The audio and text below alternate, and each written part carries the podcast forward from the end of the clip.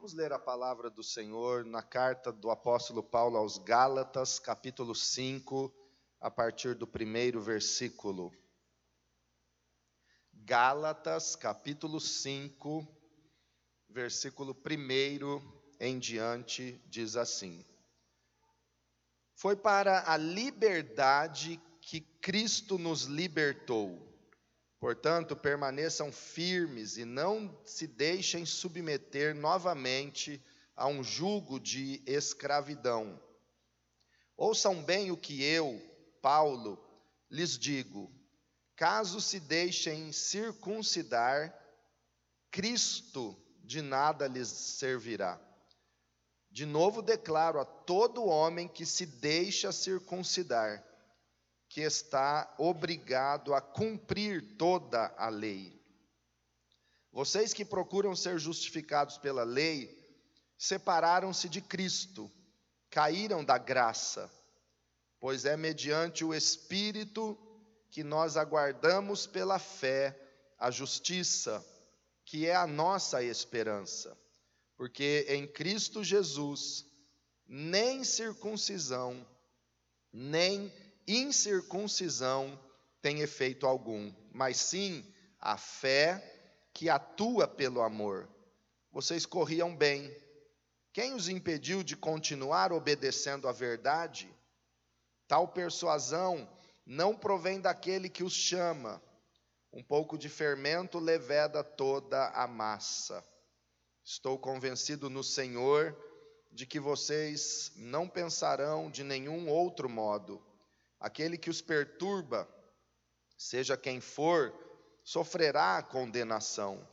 Irmãos, se ainda estou pregando a circuncisão, por que continuo sendo perseguido? Nesse caso, o escândalo da cruz foi removido.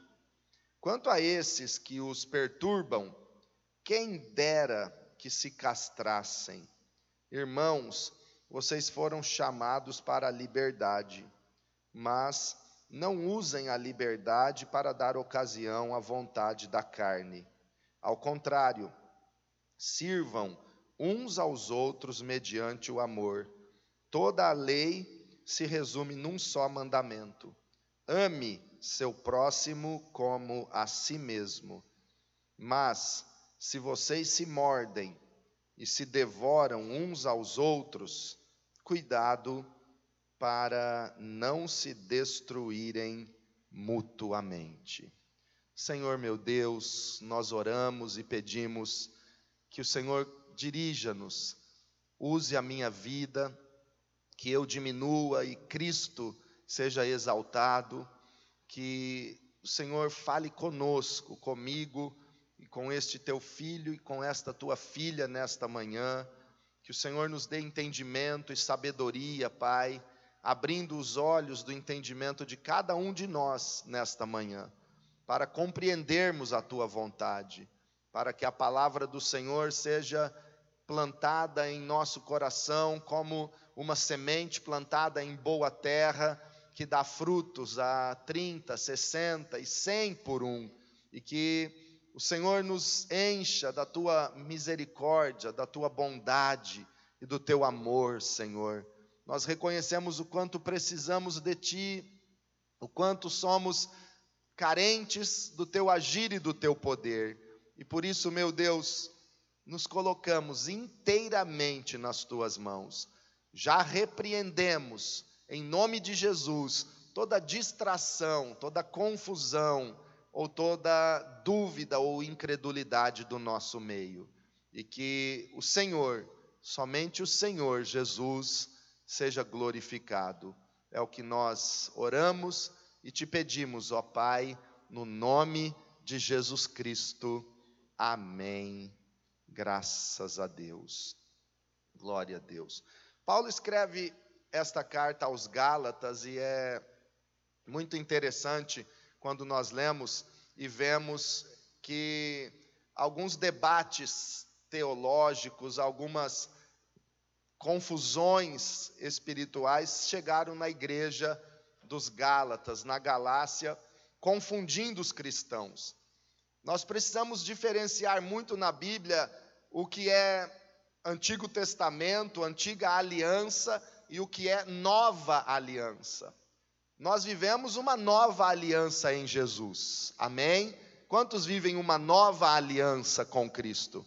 Nós não vivemos a velha aliança. E a Bíblia diz que a nova aliança é estabelecida em promessas melhores, é uma aliança superior à antiga, é uma aliança que supera e que é muito maior do que a velha aliança. E nesta nova aliança que foi estabelecida por Jesus, com o seu sacrifício, com a sua morte na cruz, tudo se fez novo. A, o culto a Deus, a, a aproximação de Deus, a presença de Deus em nós, tudo mudou. Algumas coisas fundamentais da antiga aliança para a nova aliança mudaram radicalmente.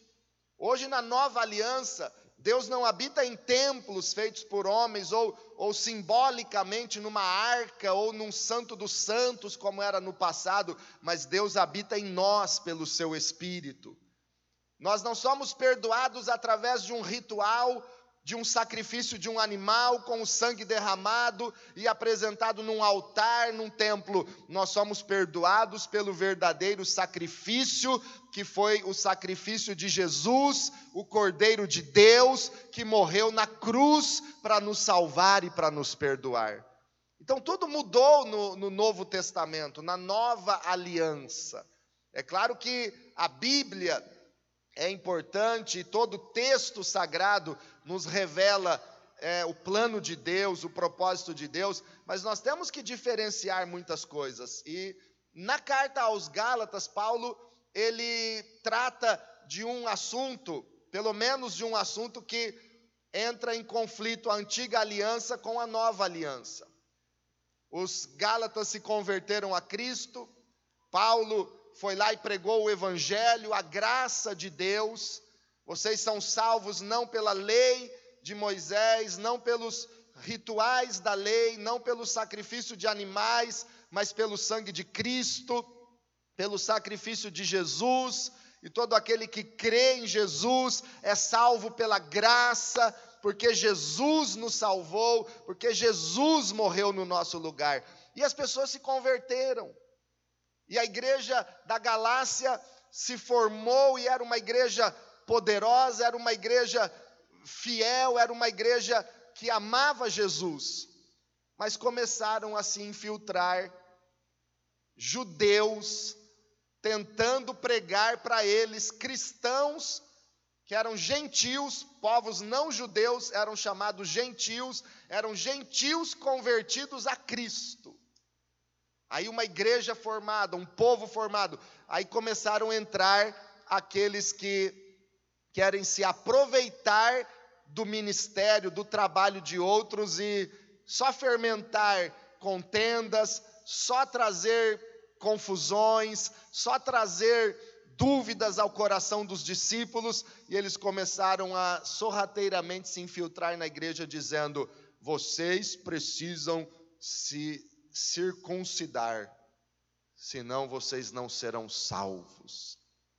Os homens que não tiverem, que não fizerem a circuncisão, não serão salvos.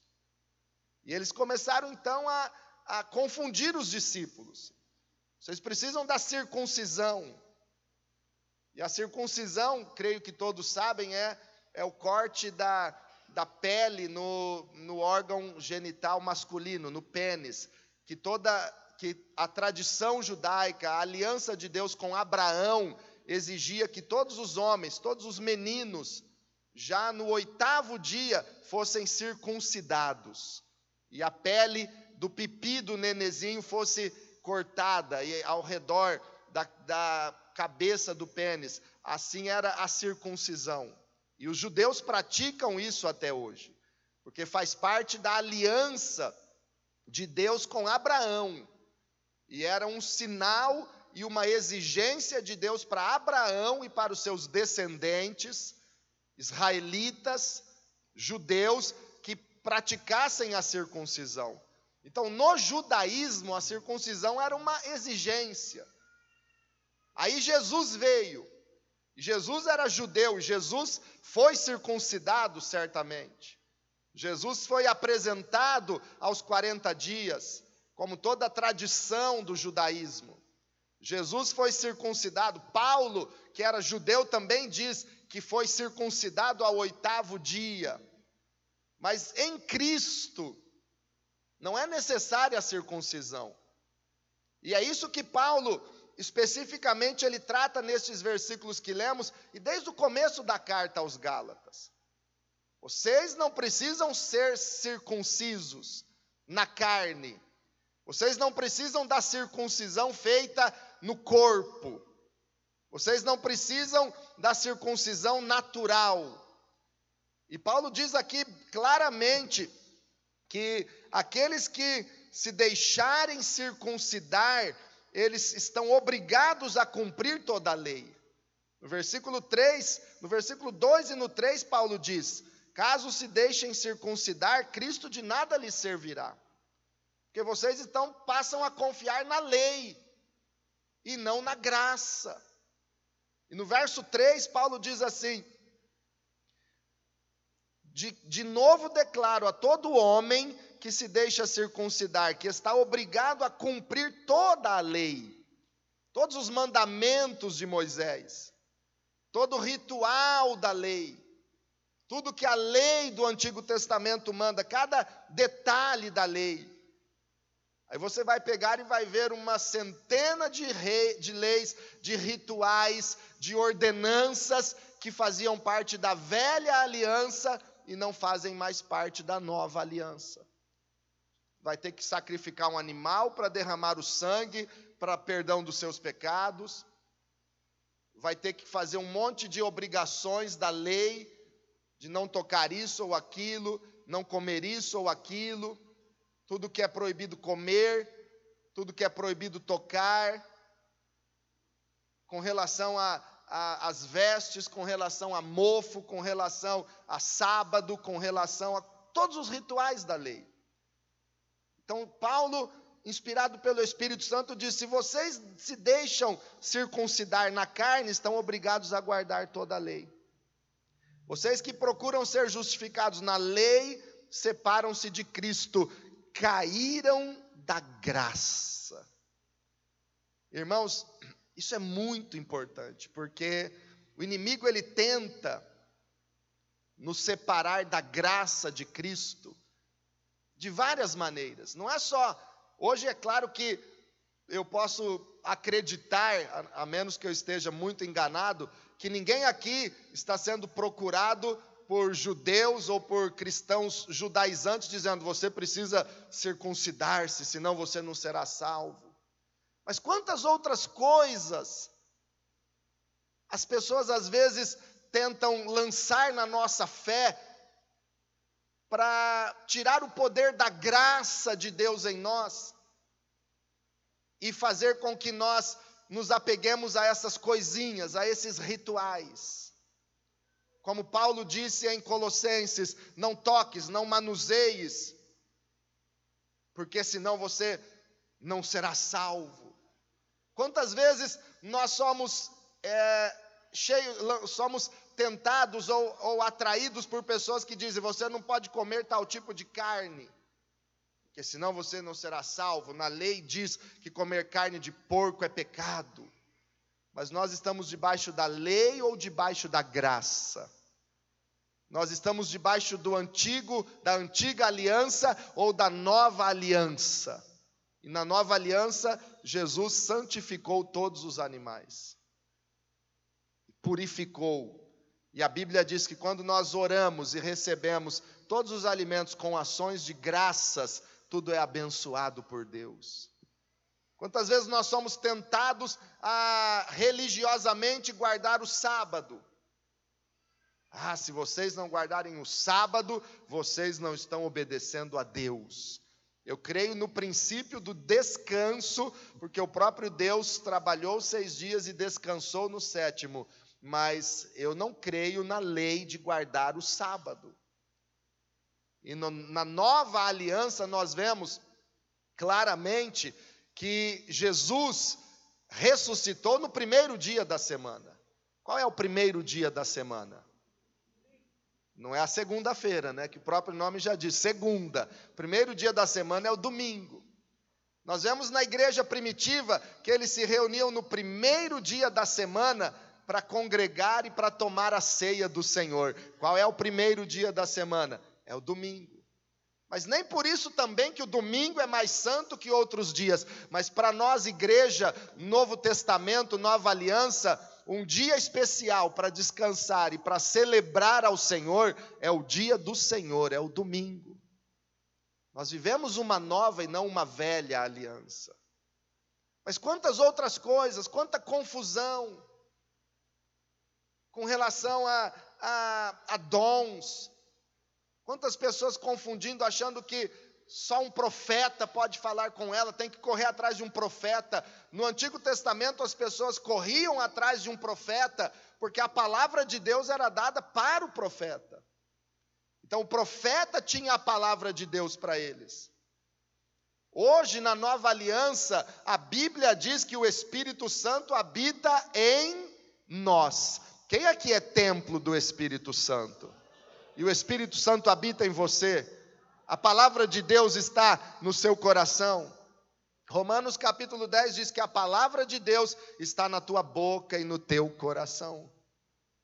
Se Deus não falar com você, meu irmão, na palavra, e, no, e o Espírito dentro de você não tem falado a você, não tem testificado no teu espírito sobre todas as promessas e toda a vontade de Deus e toda a direção de Deus, alguma coisa está errada na sua vida. Tem tanta gente terceirizando o seu relacionamento com Deus e sendo manipulado ou guiado por terceiros. Quantas pessoas estão dependendo da fé dos outros e não do seu relacionamento íntimo com Deus. Isso não desqualifica a necessidade da igreja de congregar-nos, de juntos caminharmos para um propósito, para enchermos a terra com conhecimento da glória de Deus, não, mas isso quebra aquela dependência de que se um irmão não me dirigir na fé, eu não serei dirigido. Irmão, irmã, se o Espírito Santo está em você, ele dirige a sua fé, ele testifica com você. A palavra de Deus está na tua vida, e quando um profeta, quando um pastor, quando qualquer pessoa pregar ou falar da parte de Deus, tudo aquilo vai testificar com aquilo que Deus já tem falado ao teu coração, e você não vai atrás para buscar buscar, você busca o Senhor e Deus dirige a tua vida, porque o Espírito habita em você. Então, irmãos, nós vivemos uma nova aliança. Quando você lê a carta aos Hebreus, que foi uma carta escrita e inspirada pelo Espírito Santo para os hebreus, para os israelitas, para os que guardavam a lei, lá está escrito que na nova aliança todos me conhecerão, diz o Senhor. Todos. O que significa isso? Deus quer se revelar a cada um de nós. Deus quer operar e habitar em cada um de nós. E Ele quer que você o conheça verdadeiramente. Então, os cristãos da Galácia, os Gálatas, eles estavam se desviando da graça para a lei. Eles estavam baixando o nível, descendo um patamar, caindo da graça para a lei. E no versículo 7, Paulo diz assim: Vocês corriam bem, quem os impediu de continuar obedecendo à verdade? Irmãos, ao longo de muitos anos de ministério, de pastoreio, eu tenho visto tantas pessoas que começam bem, se convertem, abrem o coração para Jesus, se dedicam, dizem: Eis-me aqui, começam a, a caminhada, a corrida na, na fé, começam bem, mas às vezes, por darem ouvidos a tantas heresias, a tantas vozes estranhas, por correrem atrás de tanto fogo estranho. E a Bíblia diz que Nadab e Abiú, filhos do sumo sacerdote Arão, morreram porque correram atrás e apresentaram a Deus um fogo estranho. Então, quantas pessoas correm atrás de um fogo estranho, dão ouvidos a tantas heresias ou a tantos conceitos da lei? Quantas pessoas dão ouvidos a tantas interpretações distorcidas das Escrituras, ou interpretações fora do contexto, e quantos são levados por essas por esses enganos, por essas heresias, por essas dificuldades e se afastam de Jesus.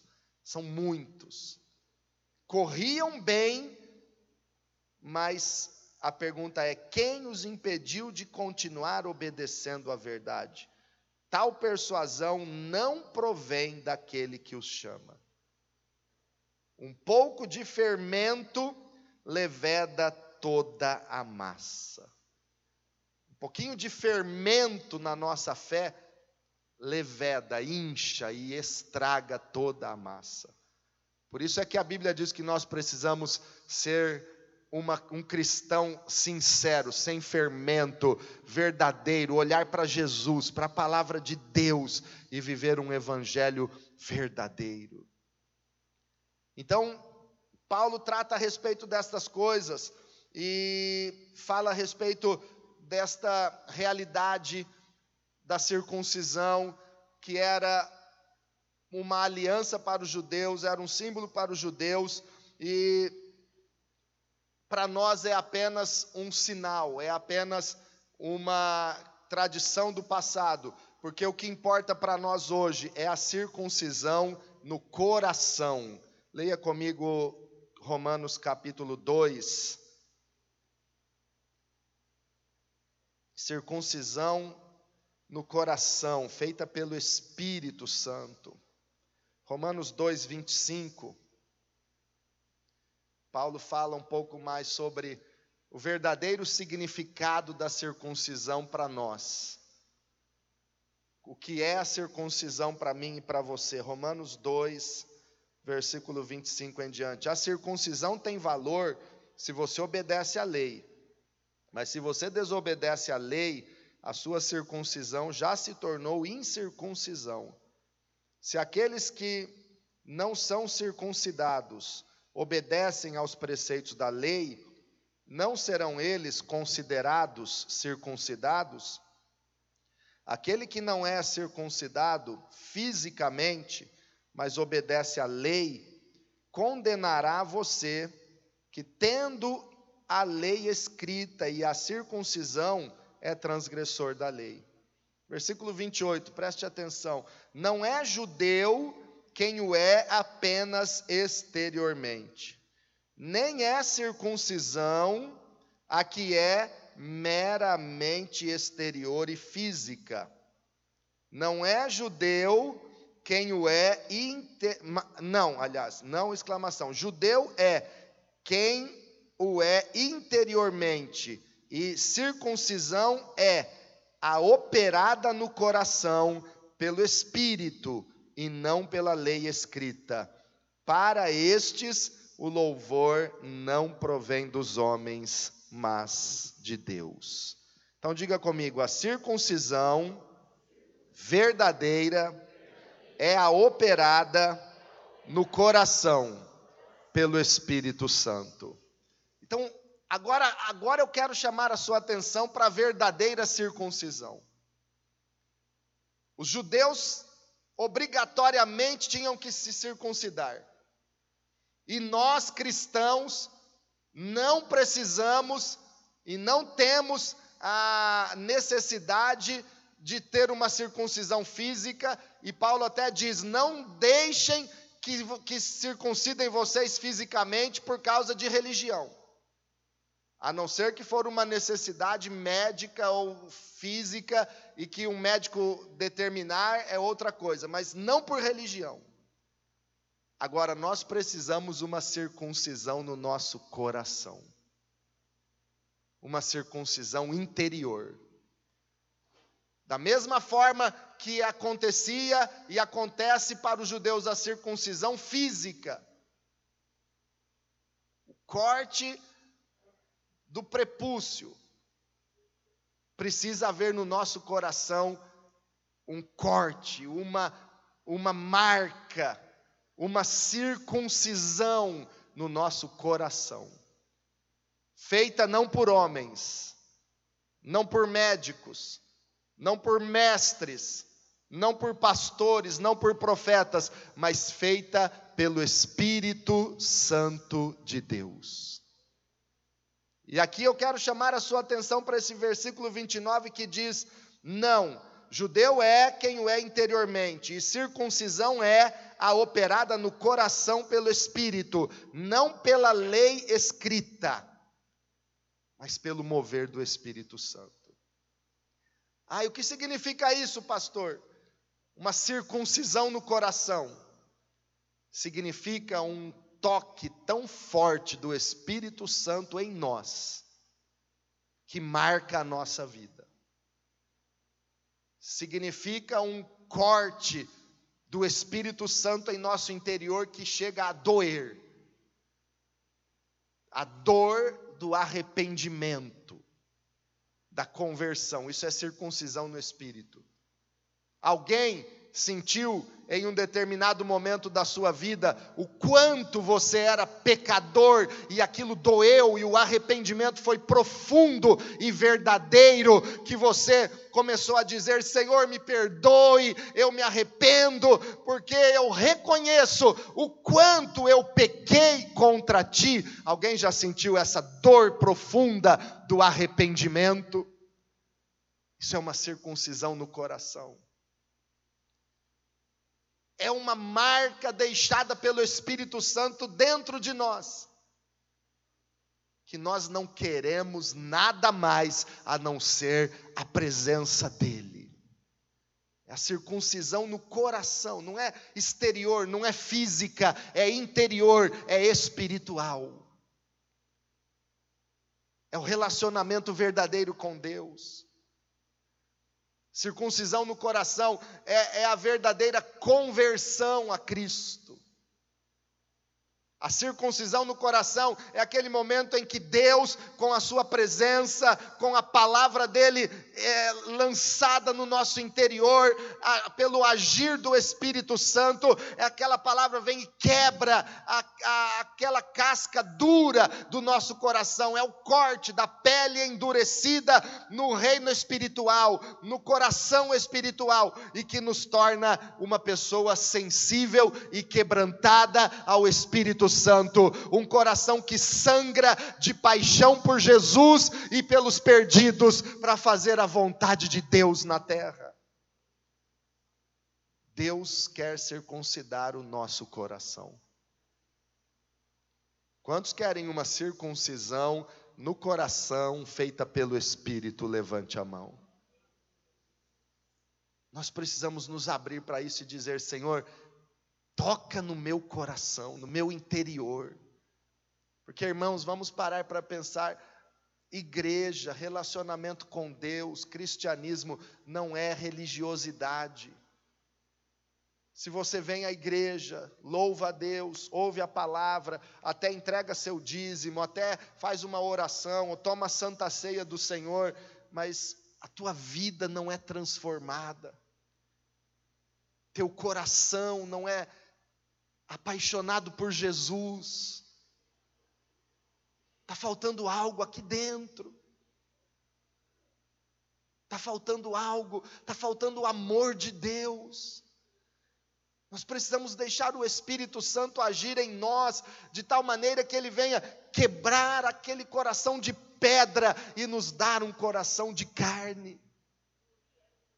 É uma circuncisão no coração, que nos dá prazer de estar na presença de Deus. A circuncisão externa, Diz o texto, tanto aqui em Romanos quanto lá em Gálatas, a circuncisão física era o sinal de um dever do judeu circunciso obedecer às leis do Antigo Testamento. Obrigava-o a obedecer às leis. Mas a circuncisão interior, espiritual, feita pelo Espírito Santo em nós, não nos obriga a obedecer à lei, mas nos dá prazer em andar em obediência ao Senhor e à palavra do Senhor. Foi por isso que Jesus disse: Se me amais, guardareis os meus mandamentos. Porque a circuncisão no coração, ela tira o nosso prazer das coisas do mundo e nos dá prazer em Deus e na palavra de Deus. E obedecer a Deus se torna o nosso prazer, se torna a nossa vontade e não a nossa obrigação. Se você não está conseguindo obedecer à vontade de Deus, à, palavra de Deus, você precisa pedir Espírito Santo, toque profundamente no meu coração transforma minha vida de dentro para fora, e aí, e aí todas as coisas vão mudar em você. Eu quero ir para um texto em Josué capítulo 5 e ver algo importante a respeito da circuncisão, mas trazendo isso para o lado espiritual. E sempre há um paralelo entre um acontecimento real do Antigo Testamento com a nossa vida espiritual na nova aliança. Josué, no capítulo 5, a partir do versículo 2. Josué, capítulo 5, versículo 2 em diante. Vamos lendo e observando algumas coisas aqui. Naquela ocasião, o Senhor disse a Josué: Faça facas de pedra e circuncide os israelitas. Josué fez facas de pedra e circuncidou os israelitas em Gibeate Aralote. Gibeate Aralote significa colina dos prepúcios, onde eles cortaram os prepúcios e circuncidaram todos os homens israelitas naquele dia. Isso aconteceu, irmãos, quando Israel, Moisés já tinha morrido, Josué já era o líder do povo de Israel, eles tinham andado 40 anos no deserto, todos os adultos que saíram do Egito morreram no deserto, menos Josué e Caleb, como vocês já sabem, e os jovens, os filhos daquela geração, e os que nasceram no deserto, entraram na terra prometida, na liderança de Josué, líder estabelecido por Deus, e eles entraram. Então, imagina como que estava a expectativa daquele povo. Foram 40 anos de espera. Aqueles que saíram do Egito, meninos, já tinham mais de 40 anos de idade. Sedentos por conquistar aquela terra prometida por Deus. Aí, quando Deus mandou eles entrarem, e eles iam atravessar o Egito, o, o, o rio, o rio Jordão, eles iam atravessar o Jordão e era a época da cheia, o rio Jordão transbordava, e a Bíblia diz que quando os sacerdotes puseram os pés na, na beira do rio Jordão, o rio parou, as águas pararam.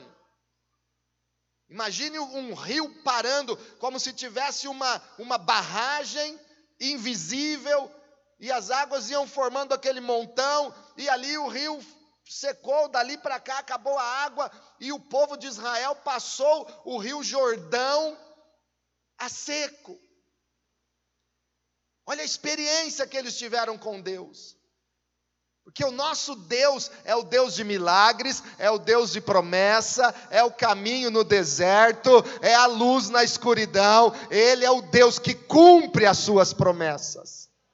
Não importa se demorou 40 anos, a culpa não foi de Deus, a culpa foi da incredulidade dos judeus, por isso eles esperaram e atrasaram em 40 anos o propósito de Deus. Mas Deus é fiel, Deus cumpre o seu propósito, Deus cumpre a sua promessa e ele faz milagres, ele abre um caminho no deserto, ele é o Deus de promessas, ele é o Deus fiel, ele é o Deus que não falha conosco. Aí o povo passou o Rio Jordão. Quando todos passaram e os sacerdotes saíram do rio, o Rio Jordão voltou e encheu de novo o seu leito. Milagres. Aí eles chegaram a este lugar chamado, que eles chamaram ali Gibeate e Aralote.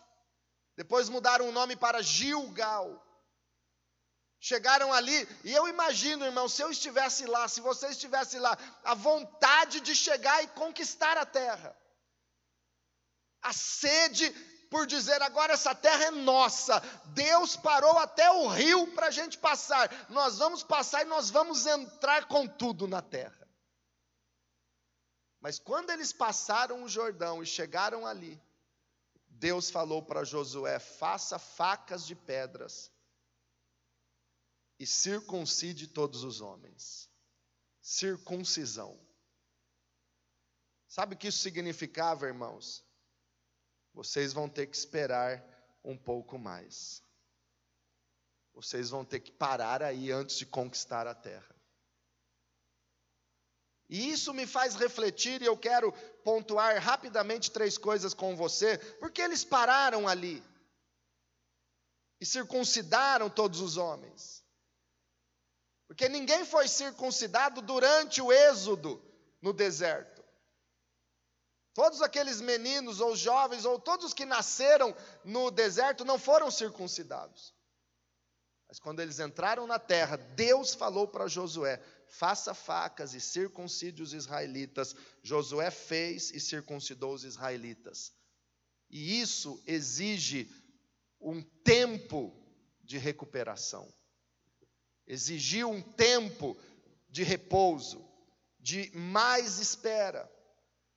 Só que eles tinham que parar. E três coisas a gente precisa extrair desse momento e dessa realidade que aconteceu. Primeiro, eles tinham que cumprir a sua aliança com Deus. Para os judeus, a circuncisão era uma ordem, era uma aliança. Eles não podiam avançar e conquistar a terra sem estar debaixo daquela aliança, fiéis àquela aliança. Isso nos ensina, irmãos, que se nós queremos conquistar grandes coisas na vida, nós que somos de Jesus, nós precisamos estar debaixo da aliança com o nosso Deus. Quem aqui tem uma aliança com Jesus? Uma aliança de fé, uma aliança de amor, uma aliança de santidade, uma aliança de trabalho, eis-me aqui, Senhor. Quem aqui tem uma aliança e ama o Senhor e tem, e tem uma aliança, é a noiva de Cristo, está esperando para o casamento. É aliança. Eu até ia pegar minha aliança aqui, mas estou sem aliança. Eu e a pastora estamos uns dias. Cadê a pastora? Estamos uns dias sem aliança, porque estamos fazendo aliança nova de 25 anos de casamento. Olha como o tempo passa. Daqui uns dias nós vamos consagrar as nossas novas alianças, mas todo, toda vez que você que é casado olha para a aliança, você se lembra que tem um compromisso com alguém. Quem aqui é casado, olhe para a sua aliança agora, olha. Se ela está meia embaçada aí, manda dar um lustre, manda cuidar bem. Porque a aliança representa, essa joia na, no dedo do casal representa que um tem uma aliança com o outro, tem um compromisso verdadeiro, tem que honrar a aliança. Hoje nós estamos diante da mesa da ceia, que é um sinal da nossa aliança com Jesus, porque a ceia é uma ordenança de Cristo. Nós não estamos inventando de tomar a ceia, é ordenança de Jesus. Não é invenção da igreja. Batismo nas águas, que vai ser domingo que vem. Tem alguém aqui que não é batizado nas águas? Domingo que vem é o seu dia. É aliança com Deus.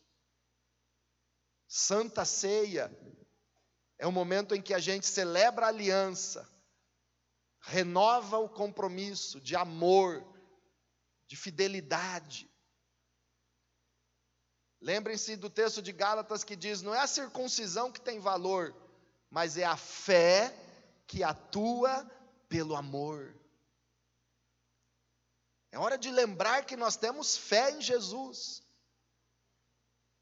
E que toda a lei se resume em um mandamento: amarás o teu próximo como a si mesmo.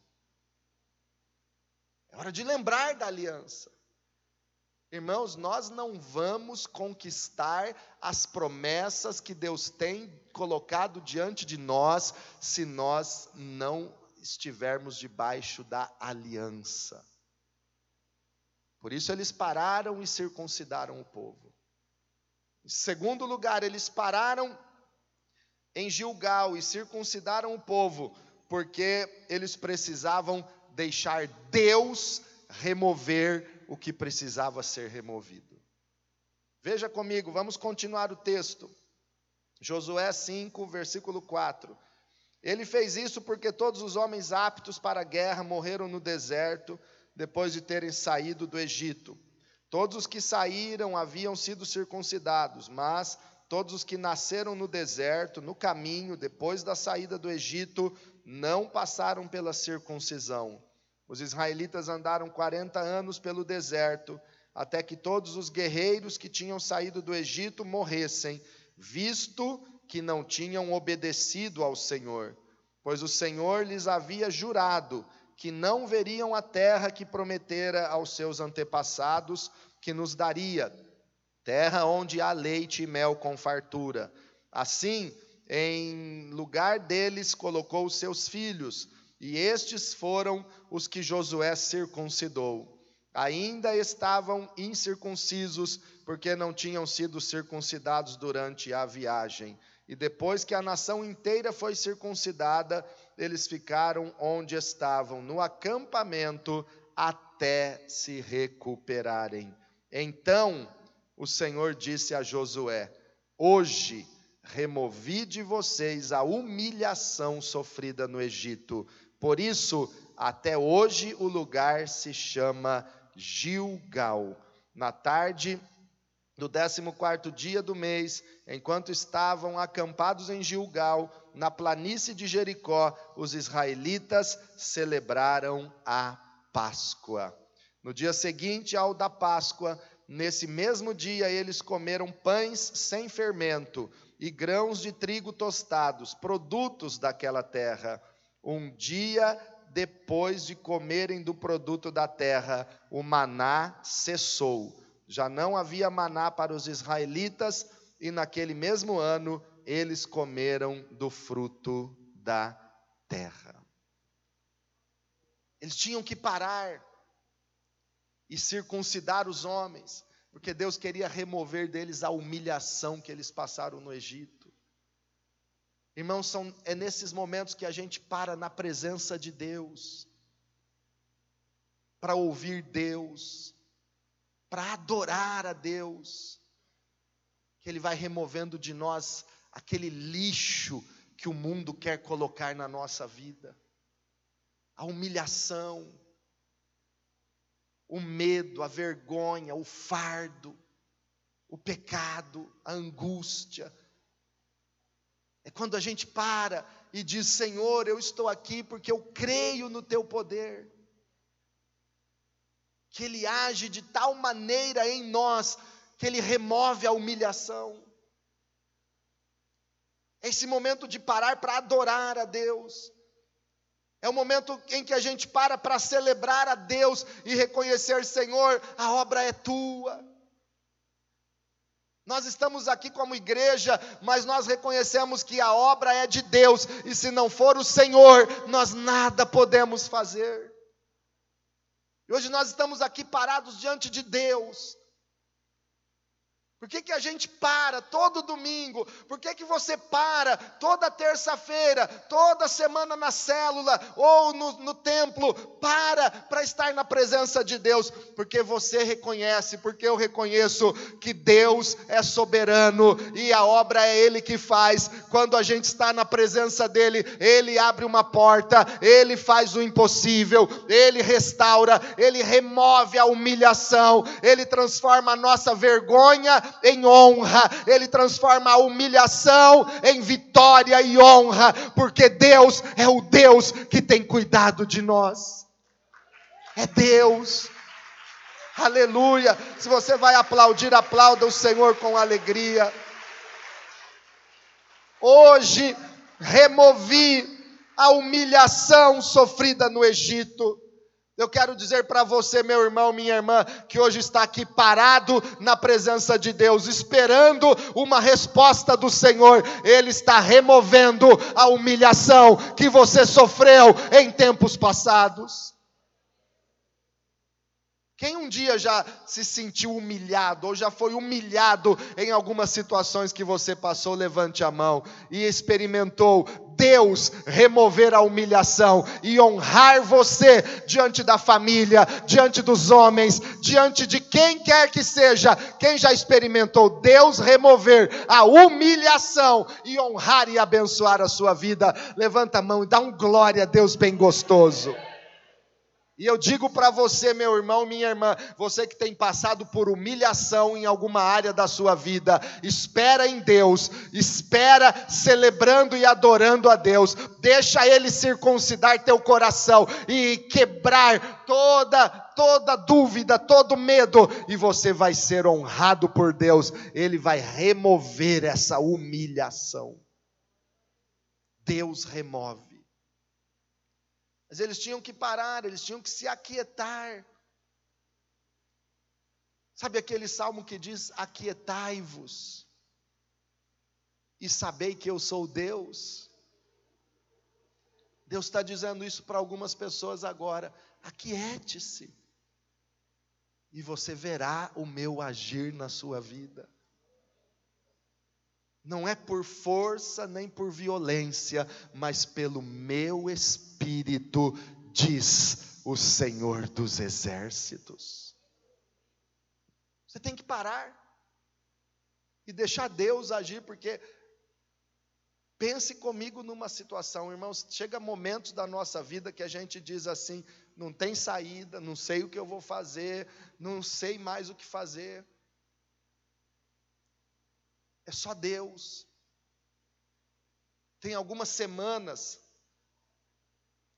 na igreja, às vezes, e eu sinto muito esse, esse peso ministerial, quando às vezes algumas semanas eu, eu começo a receber notícias ou situações assim, líderes me passando, supervisores, pastores me comunicando, pastor, tal casal está com problema, está a ponto de separar, aí logo em seguida outro casal, outro, aí eu começo a ver às vezes tem semanas que cinco, seis, sete casais com problemas graves, quase separando, e eu digo, Senhor, o que, que eu posso fazer?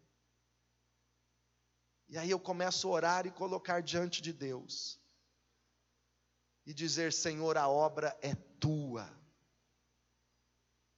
Porque todo mundo que tem coração de pastor, e eu louvo a Deus porque aqui na nossa igreja nós temos centenas de líderes que têm coração de pastor, porque cada líder de célula, na prática, ele pastoreia aquelas pessoas, aquele pequeno grupo que está com ele, é a unção pastoral, é, é um cajado pastoral na mão da liderança, é o coração de pastor cuidando do povo, e às vezes a gente vê tantas pessoas aqui e ali com dificuldades, com problemas sérios, emocionais, espirituais. E aí eu começo a dizer: Senhor, eu preciso fazer alguma coisa.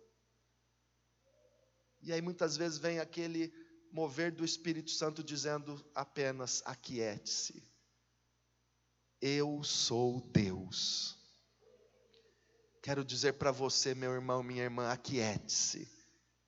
O Senhor é Deus. O Senhor é Deus. Ele é quem tem cuidado de nós. Josué e o povo de Israel podiam pensar assim, mas se nós pararmos, os cananeus, os ferezeus, os jebuseus vão vir nos atacar. Vamos estar ali debilitados,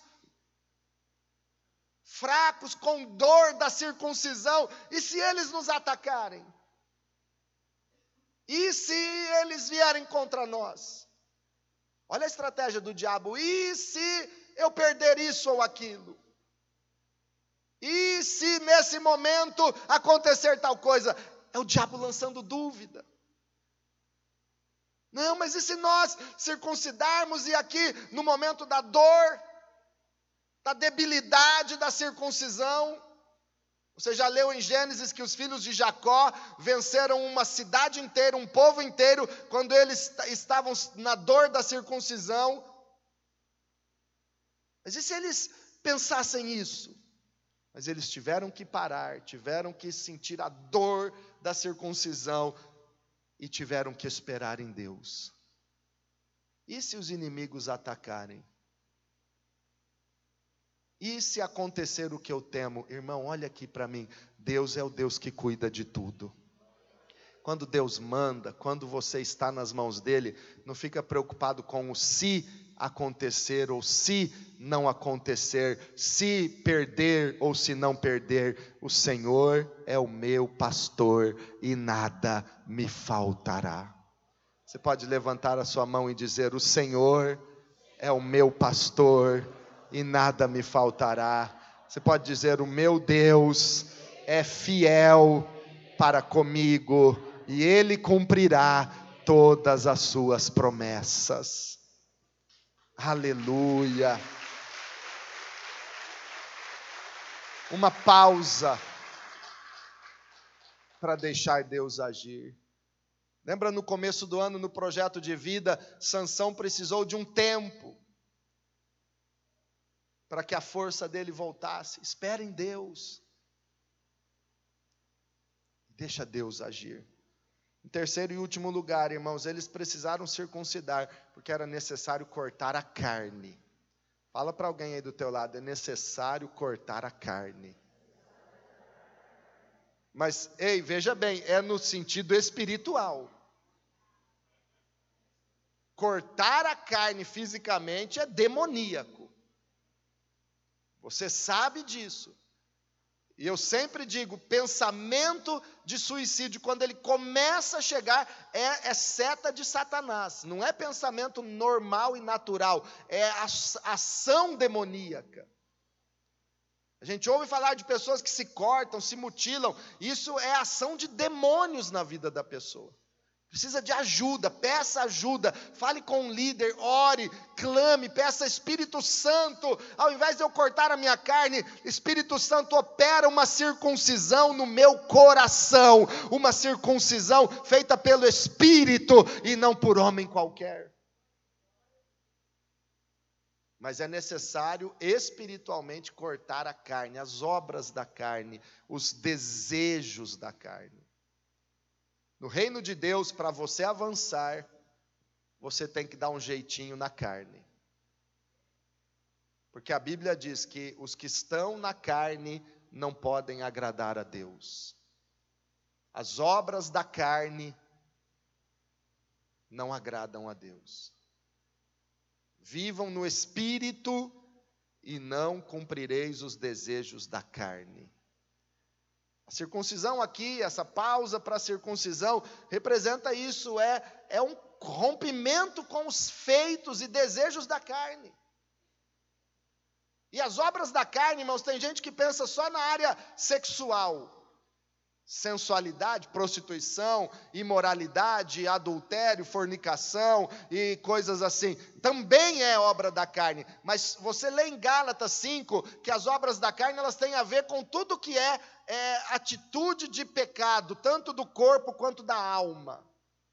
Porque inimizade, contenda, dissensões, facções, invejas, ciúmes são obras da carne bebedices, glutonarias e tantas outras coisas, rebeldias, feitiçarias, são obras da carne. Então, toda atitude que não condiz com a vida cristã, acontecendo frequentemente na vida do crente, é obra da carne. E Deus nos chama para cortar as obras da carne. Mas de que jeito, pastor? A carne não tem remédio. A carne não tem conserto. Só tem uma coisa para fazer com a carne: é a crucificação. Se crucificarem os feitos da carne, vocês viverão no espírito. Gálatas 2:20 diz: Eu estou crucificado com Cristo. Já não vivo eu, mas Cristo vive em mim. É crucificação. Não tem acordo com a carne, irmãos. Ou a carne está na cruz, ou a carne vai te levar ao pecado constantemente. Viva e considere-se morto na cruz com Jesus. E ressuscitado com Cristo para uma nova vida, uma vida no espírito, circuncidado de coração no nome de Jesus. É sentir dor, cortar a carne. Tem vezes que Deus corta alguma coisa e você não percebe por quê. É porque aquilo está crescendo demais e não está agradando a Deus. Aí Ele vai fazer um corte na carne e vai doer. Mas você vai ver que vai ficar melhor, porque quando a carne é cortada e nós vivemos no espírito, nós rompemos e fluímos e conquistamos tudo que Deus prometeu para a nossa vida. Feche os teus olhos agora.